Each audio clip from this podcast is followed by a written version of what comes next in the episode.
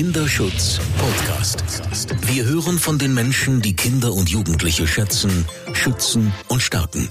Wir schauen in die Schubladen, die sonst geschlossen bleiben. Wir liefern wertvolle Informationen und Tipps, damit wir hinhören. Der Kinderschutz Podcast. Meine sehr verehrten Damen und Herren, liebe Zuhörerinnen, ich darf Sie und euch heute zu einer weiteren Folge des Kinderschutz Podcasts begrüßen. Mein Name ist Sonja Howard und bei mir zu Gast heute ist Dr. Jule Metzger. Sie ist Kinderärztin, Kinder- und Jugendpsychiaterin, Kinderschutzmedizinerin und insofern erfahrene Fachkraft. Und wir reden heute gemeinsam über die medizinische Kinderschutz-Hotline. Das ist eine Hotline, die 24-7 verfügbar ist. Und ich muss ganz ehrlich sagen, ich wusste schon länger, dass es das gibt und dachte bei medizinischer Kinderschutz-Hotline, okay, das ist für Ärzte und Ärztinnen. Das ist aber nicht so.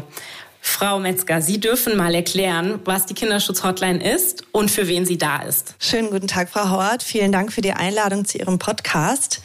Ähm, ja, also ähm, die medizinische Kinderschutz-Hotline ist äh, 2017 an den Start gegangen. Ähm, und damals tatsächlich ähm, für die Beratung ähm, von äh, Medizinern beziehungsweise alle, die im Gesundheitssystem arbeiten, der Schweigepflicht unterliegen, also dem Bundeskinderschutzgesetz unter dem Paragraphen ähm, 4 KKG ähm, als ähm, Schweigepflichtsträger äh, definiert werden.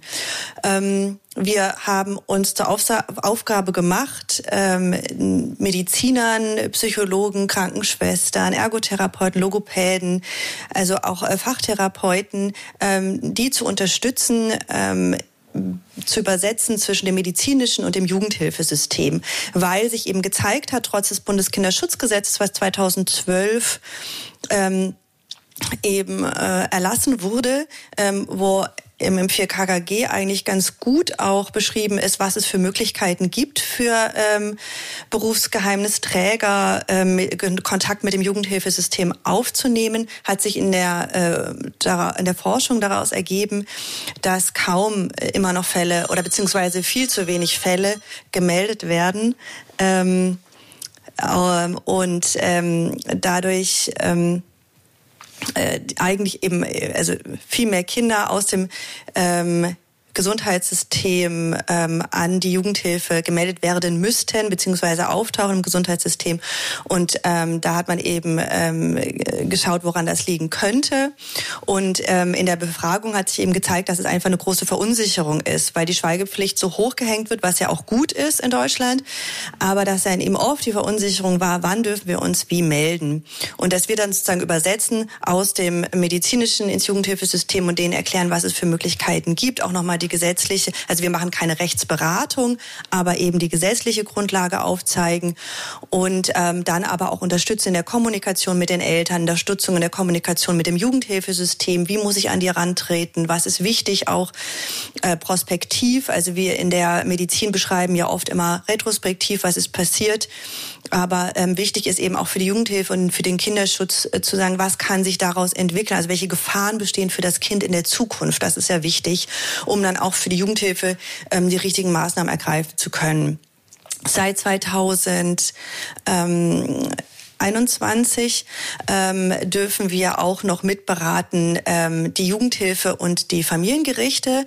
Ähm, das haben wir von Anfang an ähm, gehofft, mitberaten zu dürfen, weil wir sagen, wir können nicht nur von Medizin in Jugendhilfe übersetzen, sondern eigentlich auch eben in der Jugendhilfe ähm, Richtung medizinisch äh, übersetzen, da nicht zu sehr Kinderschutzfälle an sich beraten ähm, in Richtung Prozedere, wie wir das in der Medizin machen, ähm, sondern eben tatsächlich, wenn wenn ähm, Briefe, ärztliche Briefe, medizinische Briefe, wenn Eltern ankommen mit Erklärungen, ähm, die in die medizinische Richtung gehen, dass wir dann ähm, helfen können, das äh, richtig einzuordnen, zu übersetzen, weil uns auch immer wieder berichtet wird, dass eben ähm, Mediziner, mit denen die Kontakt haben, ähm, Kinderärzte schwer zu erreichen sind, äh, Briefe aus Krankenhäusern da sind dann oft die Zuständigen schwer zu erreichen und dass wir da ähm, dann eben auch übersetzen können, unterstützen können. Das erinnert mich ein bisschen gerade an das Buch Deutschland misshandelt seine Kinder von den Rechtsmedizinern ähm, Zokos und Gudat. Da haben die das ja auch so ein bisschen ähm, beschrieben, diese Problematik, wie viele Kinderärzte ähm, eben doch Sachen gemerkt haben und dann aber auch nicht so recht wussten und man scheut sich irgendwie Anzeige zu erstatten. Und das ist ja das ist ja jetzt kein medizinisches Problem, das ist ja in unserer Gesellschaft so dieses bevor man was falsch macht, macht man gar nichts. Und da wollen sie quasi so ein bisschen helfen ähm, also so auch Handlungssicherheit zu geben. Manchmal hilft es ja einfach, sich einfach auszutauschen, gerade wenn man alleine in der Praxis arbeitet oder in einer ähm, psychotherapeutischen Praxis, äh, niemanden zum direkten Austausch hat, auch weil man eben der Schweigepflicht ja unterliegt und sich nicht einfach mit Kollegen austauschen kann. Und dann können die eben bei uns anonym einen Fall schildern und auch nochmal dann im gemeinsamen Gespräch ähm, wie so den, den Fall zusammenfassen, nochmal die Punkte rausarbeiten ähm, und das hilft schon mal ganz viel. Und dann eben auch zu gucken, was sind meine Möglichkeiten. Ähm, und wenn ich an die Möglichkeiten ähm, stoße, die ich habe, oder in die Grenzen der Möglichkeiten stoße, dann eben auch tatsächlich den nächsten Schritt zu tun.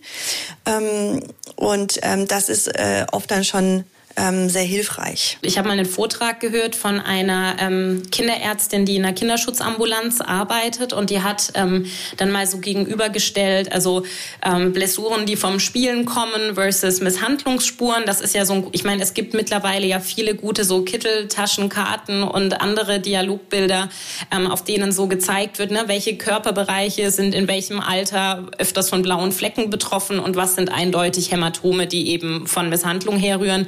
Und in diesem Vortrag, da hat sie eben auch aufgezeigt, dass es eben manchmal nicht so eindeutig ist, dass man eben nicht immer sehen kann, ob Narben ähm, beispielsweise von ausgedrückten Zigaretten kommen oder ob das noch irgendwelche Überbleibsel sind von einer normalen Kinderkrankheit. Ähm, oder auch an ein Beispiel erinnere ich mich, ähm, da waren ähm, Spuren über den, über den Knöcheln und man hat zuerst gedacht, das sei von Fesseln gewesen, ja, und dachte schon, oh Gott, oh Gott. Und am Ende kam heraus, dass das Kind einfach nur ähm, zu enge Gummistiefel hatte, die oben quasi eingeschnürt haben, ja, also das ging dann gut klar. Aber wenn man natürlich da sitzt in seiner Kinderarztpraxis und sowas hat, dann weiß man eben nicht immer so einfach, was genau zu tun ist, auch wenn man grundsätzlich wach ist und, und schon durchaus auch helfen möchte. Wie ist das denn, ähm, wenn, wenn es jetzt gerade um solche Sachen geht, wo es um Körperspuren geht? Ähm, reicht es, also kann man ihnen dann auch sag ich mal, Bilder schicken oder geht das alles nur übers Sprechen und über, über das Beschreiben der Wunden, sag ich mal? Erstmal grundsätzlich, äh, meistens rufen tatsächlich eben auch Menschen an, aus dem, äh, gerade aus dem medizinischen Bereich, ähm, die äh, eben nicht einen eindeutigen Fall haben. Eindeutig ist einfach, ne, wie Sie sagen. Ähm, da ist dann meistens nicht die Frage, was können wir tun, wie können wir es tun, was können wir schrittweise, wie können wir schrittweise vorgehen sondern meistens eben bei den unklaren Fällen. Das sind die schwierigen. Tatsächlich ist es so, dass man uns nicht Bilder schicken kann. Ganz am Anfang gab es mal die Überlegungen, wie wir das, ähm, wie wir damit umgehen können. Ähm, es gibt in anderen Ländern, wo wir uns das angeguckt haben, eben tatsächlich so Zentren, ähm, die von überall aus dem Land ähm, eben Bilder bekommen können. Aber ähm, äh, das haben wir dann, äh, also beziehungsweise uns dagegen entschieden, weil ähm, es einfach dann mit der Anonymität auf der einen Seite ähm, schwierig werden kann und andererseits auch ähm, natürlich äh, viel, viel mehr Equipment benötigt und wir haben immer einen rechtsmedizinischen Hintergrund, aber sind ja alles, also nicht alle Rechtsmediziner. Wir können dann einfach äh, das, was Sie sagen, eben zum Beispiel die ähm, Arten der Verletzungen zumindest durchgehen im Gespräch. Ähm, wir können raten, dass sie gut dokumentiert werden, wie man dokumentiert. Das ist oft ganz wichtig. Auch das ist ähm, oft etwas, wo gerade Ärzte sich zurückhalten, etwas zu fotografieren. Da unterstützen wir auch, ähm, dass es wichtig ist, Fotografien zu machen und wie äh, man diese Fotografien am besten macht.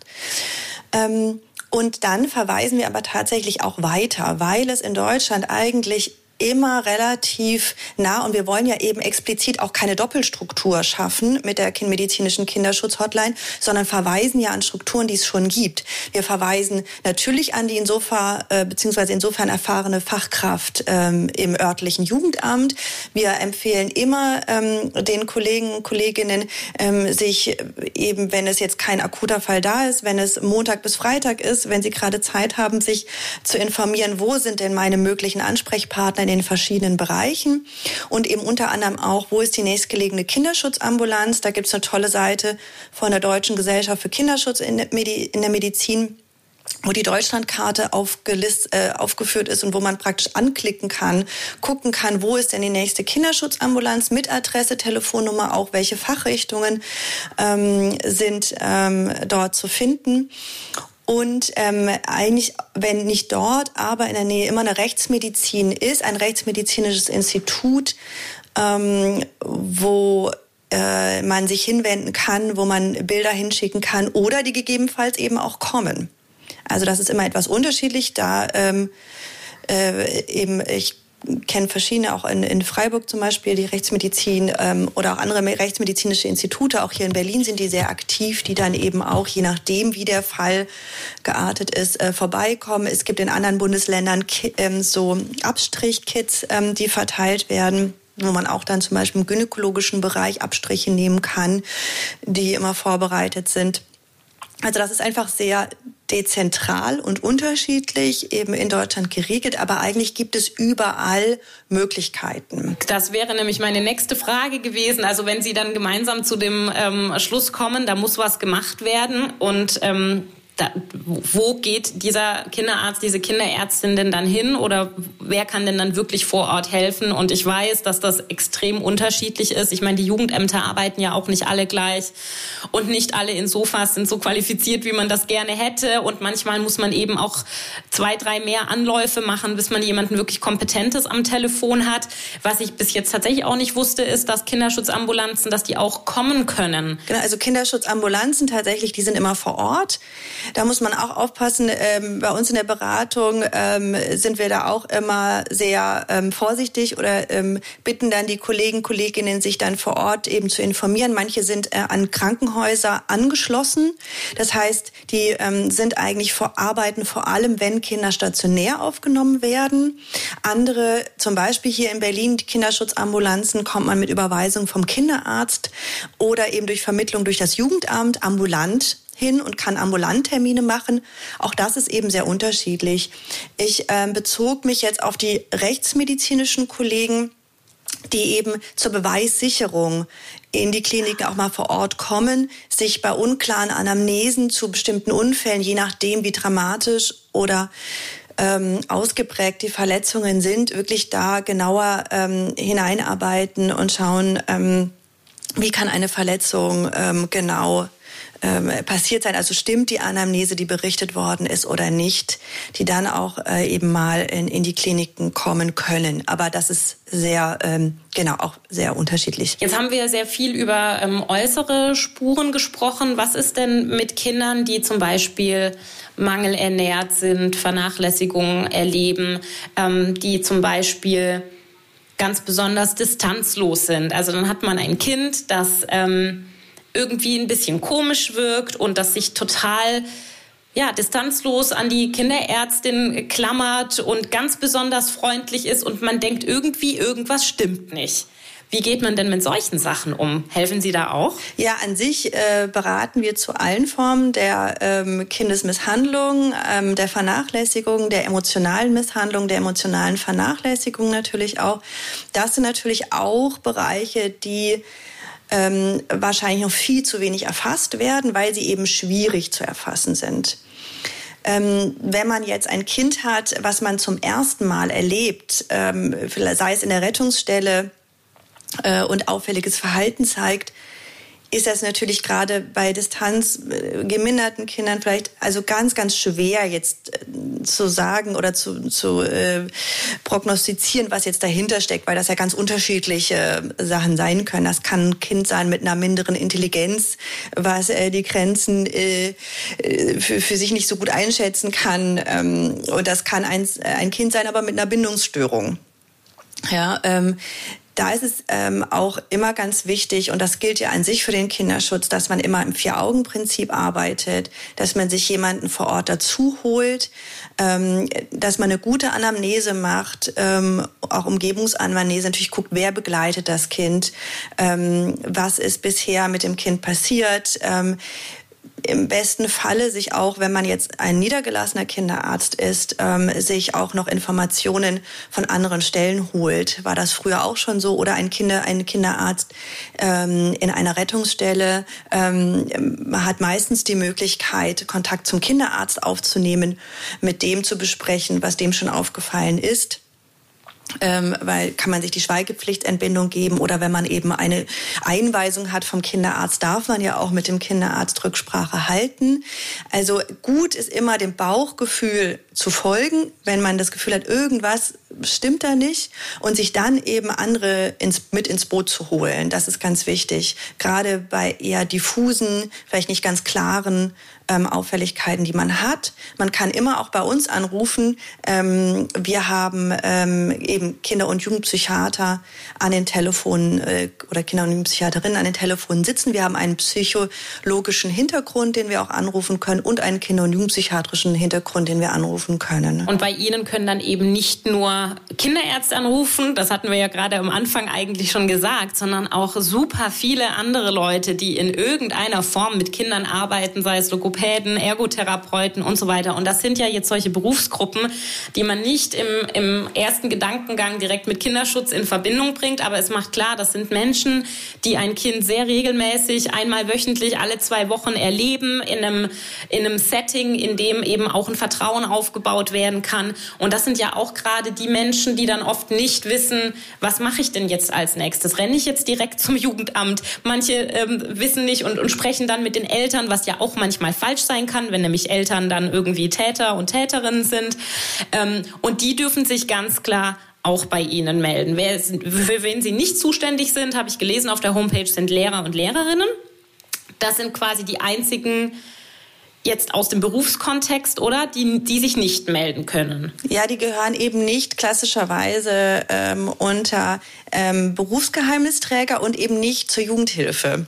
Was, also wir beraten natürlich Lehrerinnen und Lehrer auch mal, wenn sie anrufen und das ein Fall ist, äh, verweisen natürlich immer an andere Stellen. Schulen sollten ein Kinderschutzkonzept haben und auch andere Stellen, an die sie sich wenden können, wenn es eben ähm, zu Fragen im Bereich Kinderschutz geht.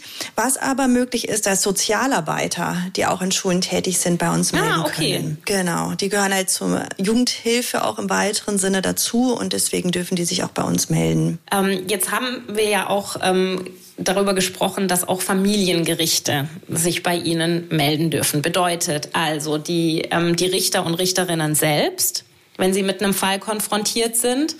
Ähm, das läuft ja dann oft eben im Rahmen von Umgangs- und Sorgerechtsverfahren, ne, wo jetzt nicht klar ist, ähm, wer hat wirklich was gemacht und gerade auch bei Kindesmissbrauch, wenn man keine Videos oder Fotos vorliegen hat, dann ist es eben oft nicht so super eindeutig. Man, man hat Verhaltensauffälligkeiten, die vielleicht aus der Kita vorliegen.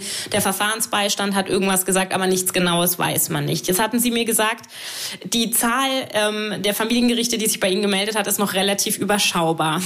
Da hoffe ich, dass jetzt diese Folge dazu beitragen kann, dass mehr Leute da den Mut haben, sich bei Ihnen zu melden. Ganz besonders, weil ähm, man vielleicht das ein oder andere familienrechtliche Gutachten auch einfach übergehen könnte, also umgehen könnte. Die dauern ja immer sehr, sehr lang, teilweise ein halbes Jahr bis Jahr, in denen dann die Kinder eben immer in diesem Limbo sind und nicht wissen, was jetzt als nächstes passiert. Ne? Und die Verfahren ziehen sich. Und ich glaube, wenn man dann einfach mal mit wirklich kompetenten Menschen ähm, wie Ihnen sprechen könnte, dann würde man vielleicht sehr viel schneller Klarheit haben. Und das gilt ja auch für Verfahrensbeistände. Wie ist es? Können auch ähm, familienrechtliche Gutachter bei Ihnen anrufen? Na, an sich auf jeden Fall Verfahrensbeistände. Ähm, es geht halt vor allem dann darum, ähm, wenn die medizinische Fragen haben ähm, und ihnen das unklar ist. Genau, Richter und Richterinnen dürfen anrufen. Da ist eben manchmal die, die Sache, wann sie genau anrufen können im Verfahren. Ne? Äh, sie sind ja unabhängig, müssen unabhängig entscheiden und sind auch verpflichtet, alles gut zu dokumentieren. Aber auch da gab es eben mal eine Richterin, die auch angerufen hat, ähm, weil es Unklarheiten gab äh, bei ähm, laborchemischen ähm, Ergebnissen einer Gerinnungserkrankung, wo wir dann auch nochmal verweisen konnten, wohin sich die Richterin oder wo sie nochmal nachfragen kann, um da mehr Klarheit reinzubringen.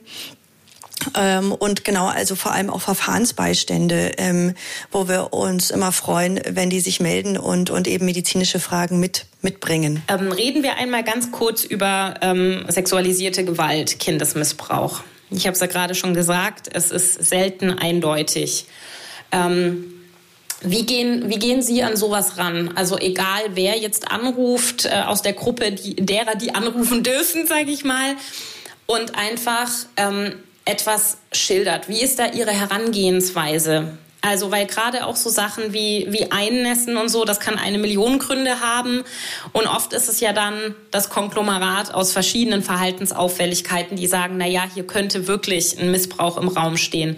Wie, wie, wie gehen Sie daran? Ja, also ganz wichtig finde ich immer, dass man ähm, erstmal sich genau die Fakten schildern lässt oder das, was äh, eben das Bauchgefühl ausmacht. Ähm, es ist häufig eher äh, hochemotional, das Thema. Ähm, es ist häufig sehr drängend. Das heißt, die KollegInnen, ähm, die anrufen, haben immer das Gefühl, ich muss sofort irgendetwas tun, irgendwie handeln. Ähm, und dann versuchen wir immer so äh, sozusagen erstmal die wichtigsten Sachen abzuklären an sich ist der, also wenn eben konkreter Verdacht von jemandem ausgeht, ist das Kind geschützt. Ja, wenn das Kind schon mal geschützt ist und man weiß von demjenigen oder derjenigen, wo die sexuelle Gewalt ausgehen soll, ist jetzt nicht in der Nähe oder das Kind ist sogar mit im Krankenhaus momentan. Es sind da eben Befunde erhoben worden dann ähm, ist sozusagen schon mal, äh, dann, dann kann man sich schon mal ein bisschen mehr Zeit lassen. Ähm, dann ist es wichtig, dass man sich trotzdem traut, denke ich, mit, ähm, gerade mit Jugendlichen darüber ins Gespräch zu gehen. Ähm, dass es nicht so ist, dass man Angst haben sollte, etwas nicht anzusprechen, ähm, möglicherweise, weil natürlich es heißt, äh, dass es äh, natürlich ähm, rechts, ähm, also ähm, Psychologinnen, die da speziell ausgebildet sind, dann diese Interviews auch führen sollen Trotzdem darf man mit offenen Fragen natürlich auch ähm, Sachen ansprechen äh, und einfach nicht, nicht darauf drängen, aber eben den Raum geben, dass Kinder und Jugendliche darüber sprechen dürfen. Wenn das jetzt eben ähm, die sexuelle Gewalt, äh, der Verdacht darauf sich daraus ergibt, dass eben Kinder und Jugendliche etwas selbst ansprechen. Ganz wichtig finde ich auch, dann den Kindern und Jugendlichen gegenüber nicht hochemotional zu reagieren und so, oh mein Gott, wie furchtbar ist das? Weil dann trauen sich die Kinder oft nicht, wenn sie merken, oh, noch nicht mal Erwachsene können das aushalten. Wie kann ich denn jetzt darüber sprechen? Ähm, das heißt, die Kinder da annehmen, da abholen, wo sie sind ähm, und dann ähm, weiter sich eben natürlich auch wieder immer Leute ins Boot holen. Ganz wichtig finde ich auch die eigene Rolle zu definieren. Wenn ich ein Kinderchirurg bin, dann muss ich nicht ähm, beweisen, dass jemand ähm, entweder sexuelle Gewalt erlebt hat oder äh, muss jetzt ähm, rechts oder ähm, äh, für das vor das Gericht sichere ähm, Dokumentationen machen. Ähm, ich kann aber eben, also ich, oder ich sollte wissen, an welche Stellen ich weiterleiten kann. Ganz wichtig ist alles, was man eben in ähm, an Befunden erhebt, möglichst wortwörtlich zu dokumentieren. Das ist immer etwas, was man empfehlen kann. Alles, was Kinder und Jugendliche sagen, wortwörtlich zu dokumentieren, nicht schon selber etwas hinein zu interpretieren. Und so ist äh, ist es eben auch mit den äh, körperlichen Befunden, äh, die man erheben kann, dass man ähm, eben äh, einfach dokumentiert, äh, wenn Sie Einnässen erwähnen, ist es eben, äh, ist das Kind mal trocken gewesen und plötzlich fängt es wieder an mit Einnässen. Gab es etwas in der Geschichte, was da irgendwie passiert ist, ähm, irgendwas Neues ähm, und dann da nochmal nachfragen, vielleicht auch bei den Eltern ähm, zum Beispiel. Also da ähm, dem nachgehen und sich dann eben gut beraten lassen. Ja, wahnsinnig äh, spannend und eben auch vielschichtig, zu was Sie da alles beraten. Gut, dass es Sie alle gibt. Wie ist denn das? Ähm wie, wie, wie gern, wie häufig wird denn die Kinderschutzhotline tatsächlich ähm, angenommen? Also haben Sie da auch mal so Stoßzeiten, wo dann Leute nicht durchkommen? Wie ist es? Also haben Sie da irgendwelche Zahlen? Ja, ähm, also es ist so, dass wir schon über 5000 Anrufe haben seit Beginn der Hotline. Ähm, es ist so, dass natürlich klassischerweise ähm, von Montag bis Freitag äh, von ähm, 8 bis 16 Uhr, manchmal auch bis 18 Uhr, wenn dann die Praxen, äh, die Therapiepraxen geschlossen sind und einem ein Fall nicht aus dem Kopf ging und man dann nochmal anruft. Ähm, das sind so unsere Stoßzeiten. Da müssen wir jetzt langsam gucken. Wir, wir, wir machen ja keine großflächige Werbung. Wir versuchen gezielt Werbung zu machen in den, ähm, bei dem Personenkreis, der uns eben auch anrufen kann. Ähm, das, das ist tatsächlich auch von Erfolg gekrönt, weil wir haben kaum Anrufe, die nicht ähm, also die, keine fachfremden Anrufe oder Scherzanrufe wie andere Hotlines, die eben auch größer Werbung machen müssen und die anders angelegt sind natürlich. Ähm, aber wir haben immer noch das Gefühl, wir erreichen, also wir könnten noch mehr, mehr Leute erreichen, die uns anrufen dürfen, weil es ist tatsächlich so, wenn man einen Fall beraten hat, am Ende ist es eigentlich so gut wie immer so, dass ähm, die Anrufer oder die Anruferin ähm, sich ähm, positiv darüber, darüber äußert, dass es uns gibt, dass es die Beratungsmöglichkeiten gibt ähm, und dass es uns zeigt, dass wir uns einfach noch bekannter machen müssen. Ähm, aber langsam ist es schon so genau, dass das, also das ist mir jetzt gerade sogar in einem Nachtdienst passiert, wo ich ähm, eine ähm, Psychologin beraten habe, die in den frühen Hilfen tätig ist, ähm, wo der Fall ein bisschen ähm, länger geschildert wurde, wir länger gesprochen haben, also über eine halbe Stunde und währenddessen dann zweimal ich gesehen habe, dieselbe Nummer versucht hat durchzukommen und nicht durchkam und es auch leider nicht nochmal später versucht hat. Ähm, das heißt, wir haben halt keine Möglichkeit zurückzurufen, weil wir anonym beraten und die Nummern uns auch deswegen nicht angezeigt werden. Ähm, das ist zum Glück noch selten, dass dann jemand nicht durchkommt und es auch nicht nochmal versucht, aber es kommt leider schon vor. Ja, also dann nochmal hier an der Stelle den Appell, probieren Sie es einfach den Tag drauf nochmal oder auch den Tag drauf. genau, also es wird auf jeden Fall ähm, jemand rangehen und ähm, sich ihrer Probleme da annehmen. Ich finde das gut, dass Sie gerade das Thema frühe Hilfen nochmal angesprochen haben. In der vorherigen Folge ähm, durfte ich Dr. Dirk Bange ähm, interviewen, genau zu diesem Thema frühe Hilfen und die Mitarbeitenden der frühen Hilfen, die dürfen sich natürlich auch bei Ihnen melden. Ganz, ganz wichtig. Ähm, es sind Menschen, die in den Familien drin sind und die gerade mit Säuglingen und Kleinkindern zu tun haben, die sich eben noch nicht ausdrücken können, die noch total darauf angewiesen sind, dass das Umfeld sie wahrnimmt. Und oft schaut ja niemand anders auf Säuglinge drauf als die Eltern dann vielleicht äh, noch der Kinderarzt bei ein paar U-Untersuchungen und das war es ja dann oft auch schon. Das bedeutet, die frühen Hilfen haben hier eine ganz große Aufgabe und auch ja auch Verantwortung eben was zu sehen und sind aber natürlich auch oft unsicher, weil sie auch in diesem Spagat sind zwischen Vertrauensverhältnis zu den Eltern aufrechterhalten, ne? weil die können ja auch, wenn dann Eltern merken, boah, die sind gegen mich, ja, und dann war es das mit der Zusammenarbeit.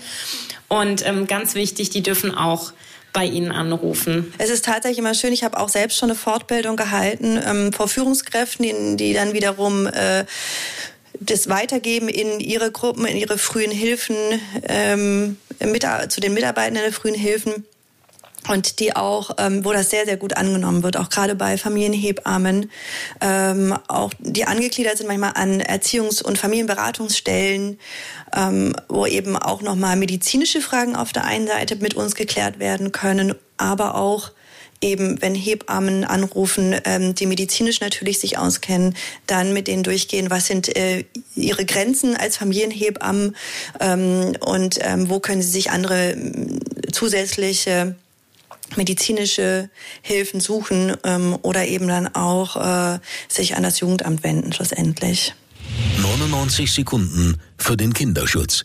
Was muss sich ändern? Ja, toll wäre es, wenn ähm, wir das gerade jetzt, wenn ich aus meiner Fachrichtung ähm, das sagen darf, ähm, im Medizinstudium viel, viel mehr ähm, Thema wäre, wenn wir da ähm, viel mehr Aufklärung erhalten würden Und dann auch äh, in meiner Ausbildung zur Kinderärztin damals war das auch noch viel zu wenig Thema.